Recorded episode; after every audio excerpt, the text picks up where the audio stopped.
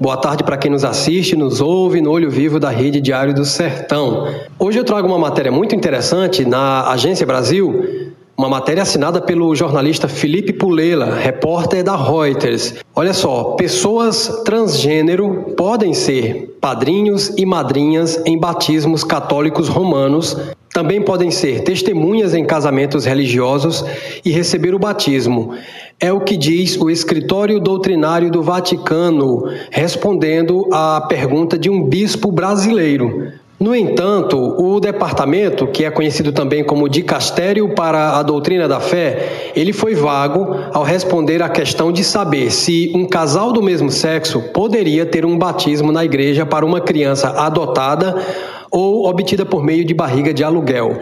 O bispo Dom José Negre, de Santo Amaro, aqui no Brasil, enviou ao escritório doutrinário seis perguntas em julho sobre as pessoas LGBTQIAPN+, e sua participação nos sacramentos do batismo e do matrimônio. As três páginas de perguntas e respostas foram assinadas pelo chefe do departamento, o cardeal argentino Victor Manuel Fernandes, e aprovadas pelo Papa Francisco no dia 31 de outubro. Elas foram publicadas ontem em italiano no site do departamento. O Papa Francisco, né, de 86 anos, ele tem buscado tornar a igreja mais acolhedora à comunidade LGBTQIAPN+, sem alterar os ensinamentos da instituição. Um deles diz que a atração pelo mesmo sexo não é pecaminosa, mas que os atos entre pessoas do mesmo sexo são. Em resposta à questão de saber se pessoas transgênero podem ser batizadas, o escritório doutrinário disse que sim, com algumas condições e desde que não haja, abre aspas, risco de causar escândalo público ou desorientação entre os fiéis, fecha aspas. O documento explica que as pessoas transgênero podem ser padrinhos e madrinhas em um batismo, a critério do padre local, assim como testemunhas em um casamento na igreja. Mas o padre deve, mas o padre deve exercer, abre aspas, prudência pastoral, fecha aspas, em sua decisão.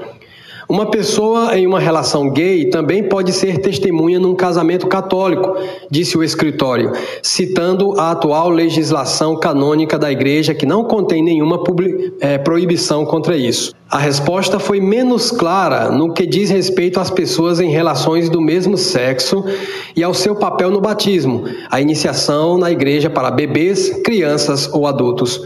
O bispo brasileiro buscou orientação sobre se um casal do mesmo sexo que adotou uma criança ou então obteve uma criança de barriga de aluguel poderia batizar essa criança em cerimônia católica.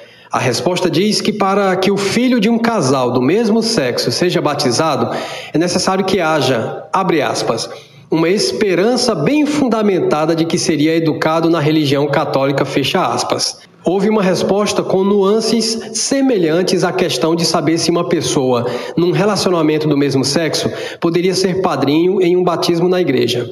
A resposta é que a pessoa tem que, abre aspas, levar uma vida de acordo com a fé, fecha aspas.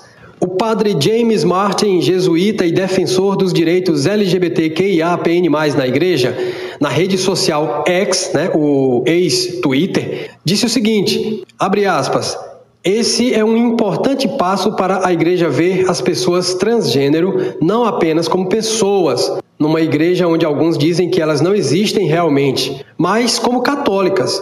Foi o que disse o padre James Martin. O Papa Francisco se encontrou com pessoas transgênero em julho e disse a uma delas, abre aspas, mesmo que sejamos pecadores, ele, se referindo a Deus, se aproxima para nos ajudar. O Senhor nos ama como somos.